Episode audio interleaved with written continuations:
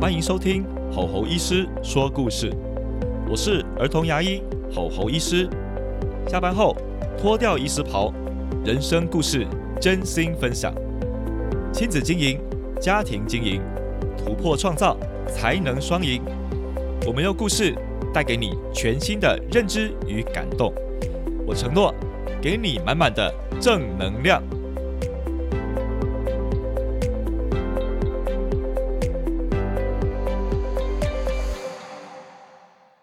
大家好，欢迎来收听吼吼医师说故事。现在呢，内心是蛮感恩的。怎么说呢？你们应该听到了过去几集啊，有开始有来宾上台，并且我很感谢他们，因为他们都是我过去的好朋友，可能在不同的业界来服务。不过因为听到我要有 podcast，所以呢，都愿意来支持来上台，所以我很感恩哦。那另外一个感恩的部分是，最近知道呢，我的下载聆听数啊已经破两千了。对于才录了十集的我而言，我觉得这是很大的鼓舞哦。不对哦，你现在听到的时候可能已经十二十三集了。那这个节目才上了大概两个月左右，能够有这样的成绩，其实我内心是很高兴的。我原本想说。先用一个玩兴趣的立场去录，大概我觉得录个三十集差不多，再看看成果怎么样。甚至也有亲友跟我说，大概要到四十集左右，这个 podcast 才是真的很成熟哦。那不管怎么样，我都是虚心聆听接受啦。但没有想到，才十开头的数字，现在我的 podcast 的新节目啊，已经呢在儿童家庭。版面的新节目里面呢，排行第三了。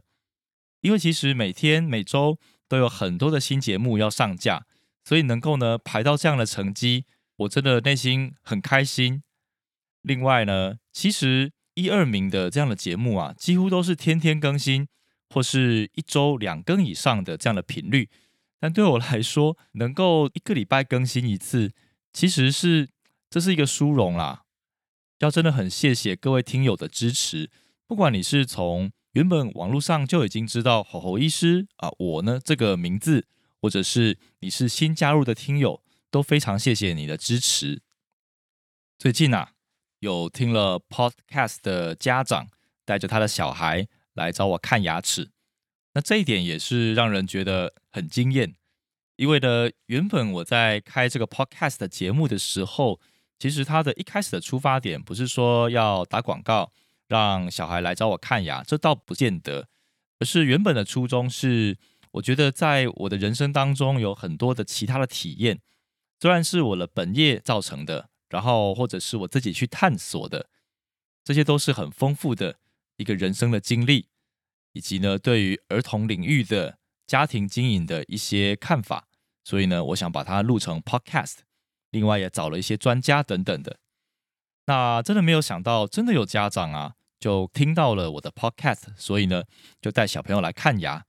还跟我说，因为听到了我某几集在讲小朋友害怕看牙的故事，他就呢播放了这个故事呢给他的小朋友听，希望说他的小朋友在看牙的时候比较不会那么害怕啊等等的。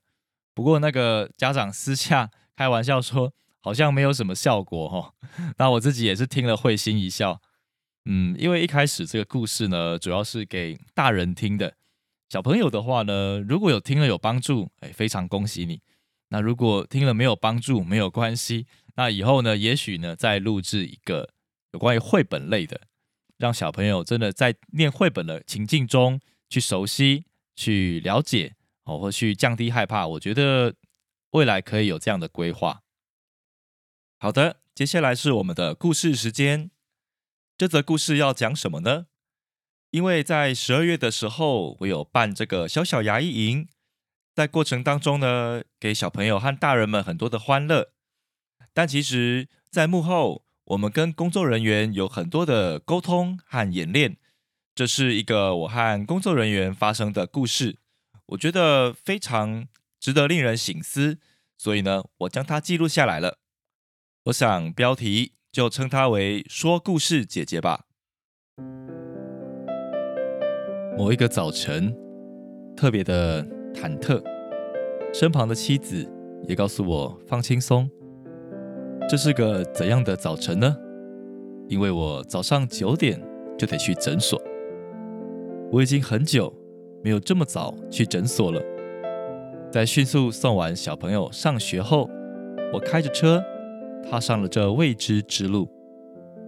原因是，我过去办的台中小小牙医营很成功，活动内容是主要让小朋友穿上小小医师袍，体验当牙医的感觉，并且有精心设计的关卡，让小朋友体验闯关的刺激。另外也寓教于乐，所以家长跟小朋友都很喜欢。活动很受欢迎。最近一批，因为档期的关系，我过去的合作的工作人员半数以上都没办法来。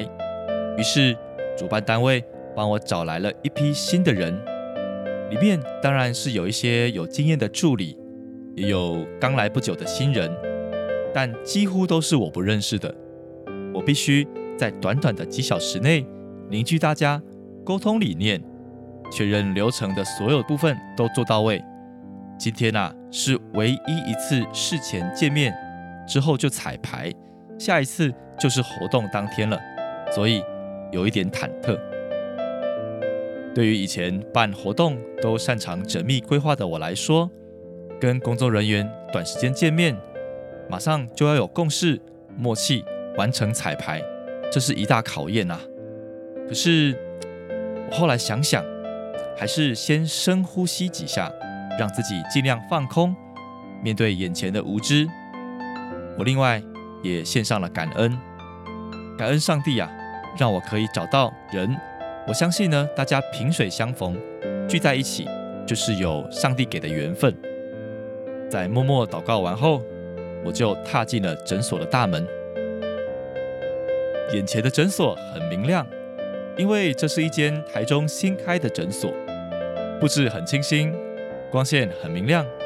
眼前的工作人员看起来有些疲倦，嗯，也许是早起对二十几岁的人来说有点负担。我热情地跟他们打招呼，跟他们介绍我是吼吼医师，他们才露出了笑容，跟我聊起天来。活动的总招出现了，是一个年纪与我差不多的女子。我就姑且称她为 J 小姐。J 小姐一见到我，就与我叽里呱啦的聊起了办活动的种种细节。我很感恩啊，他这么尽责，但在眼前的时间有限，无法处理所有的细节。我必须要要把彩排的时间用在刀口上才可以。我带大家迅速的认识了诊所的场地动线，开始带领大家彩排。因为事前。都已经先分配大家要彩排的分工和顺序了。有人负责当关主，有人负责当接待。其中一个特殊的角色是说故事姐姐。因为预算的关系啊，我们无法聘请外部专业级的说故事姐姐，而是请其中一位有兴趣的助理担任。我眼前的这位说故事姐姐，人瘦瘦的，戴了一个圆圆的眼镜。我姑且称她为 K 小姐吧。我之前对 K 的认识是来自于 LINE 上的对话，没有看过实体本人。她的显图呢很可爱，是一个扭曲搞笑的脸。我当下觉得这个小妹妹应该蛮搞笑的吧。不过她回烂讯息慢慢的，速度不快，我们也没有什么很多的对话。现在终于见到 K 本人了，K 显得呢。比我想象中更安静，似乎也有些内向。在人群中移动时，常常都是走在最后面的那一个。时间飞快，终于轮到验收 K 的说故事时间了。我请工作人员围坐在沙发区，让 K 坐在中间，开始讲故事。K，请你开始讲故事吧。哦，好的，侯医师。从前，从前有一个蛀牙王子，他平常最不喜欢刷牙了。他住在一个遥远的城堡里。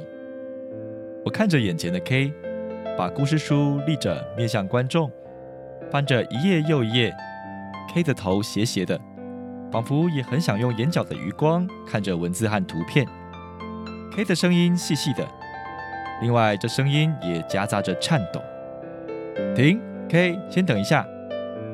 K 有点诧异，眼神愣愣的看着我。请问在场的各位有没有什么话想要回应 K 的？我用平和的语气跟着众人讲话。众人接着开始议论纷纷。我觉得啊，K，你眼睛应该要多直视观众。哎，我觉得 K，你声音应该要自信点。嗯，K 呀，你声音蛮紧张的，放轻松啦。我缓缓的跟 K 说：“K 呀，你想象一下，现场大概会有一二十位左右的小朋友围着你哦。其实小朋友的专注力是很低的，所以你讲话不够吸引人，小朋友就会跑去别的地方喽。”最后，我邀请另外一位较资深的助理重新念了一次绘本。从前，从前有一个蛀牙王子，他平常最不喜欢刷牙了。他住在一个遥远的城堡里。不过，就在此时，K 的眼泪开始一颗一颗的掉了下来。在场的女生们都惊呆了，赶紧去安抚她。哎呦，不会有压力啦！哎，不要哭，不要哭！哎呀，侯医师刚刚不是念你啦。我看着眼前的 K，也满是惊讶，但我先选择暂时保持沉默。刚刚示范念绘本的资深助理也起来帮 K 讲话。啊，侯医师，其实 K 是我们当中年纪最小的新人哦。你猜猜看，其实他才十九岁呢。之前的活动，他都是跟团体一起出现。这次啊，说故事姐姐是他一个人而已，所以有点紧张啦。但这也是他第一次尝试念故事绘本，压力有点大。主持人 J 小姐见状，也顺着搭话：“哦，这样的话，K 可以上场吗？还是说，请旁边这位姐姐代替你上场呢？”旁边的女生们也叽叽喳喳了起来。嗯，还是说你要不要担任别的关主呢？这个关主比较轻松哦。我听到大家不断的帮 K 出意见，但 K 始终不讲话。我也静静的看着他的眼睛。之后，我终于讲话了。K，没有关系，我知道你还是有预备的，不然你也不会在说故事的过程当中试着背台词。比手画脚的，只是有些地方还需要再修正哦。我觉得最终还是要尊重你的意愿。你想要继续担任这个角色吗？K 默默的点点头，众人的喧哗也因此停止了。因为今天的时间不太够，K 的验收要改天了。请问在场有没有人能够在别天帮助他验收呢？那位资深的助理很爽快的举手，拍了拍 K 的肩膀，两个人互相对看，露出了笑容。好的，那我们今天的彩排就到这边喽。在众人都回去后，又过了几天，我的内心还是有点忐忑，心中一直想着那位说故事姐姐 K 小姐，但我又告诉自己，就交给他吧。想当年我十九岁的时候，表现可能比他还嫩呢。十九岁的我，也是在挫折中、在困难中成长，但也很感谢许多的贵人、学长姐、师长帮助我，我才有现在稳健的台风与说话模式。时间过得飞快，转眼小牙医终于来到了。这天的报名人数比上次还多。爸爸妈妈们带着小朋友进来这新诊所，内心都很愉快。我们这次扮演了圣诞老公公，爽快的发礼物。小朋友只要愿意回答问题，几乎都有礼物可拿。接着，大家就进入了闯关时间。所有的工作人员被四散在各处，服务着每个小朋友与家长。我在行进穿梭间。眼角余光看到了那位 K 小姐，她坐在大厅的中央，精神很专注，眼睛笑笑的，对着小朋友讲绘本。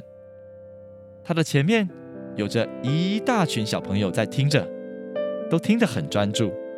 这样的状态持续了很久。在活动结束后，许多的助理都称赞着 K：“ 哇，你今天很受欢迎哎，你是很棒的说故事姐姐。”K 很害羞的点点头，用着眼神回应着大家。我在一旁看了，也十分高兴。是啊，K，你做到了，你是全场的焦点了。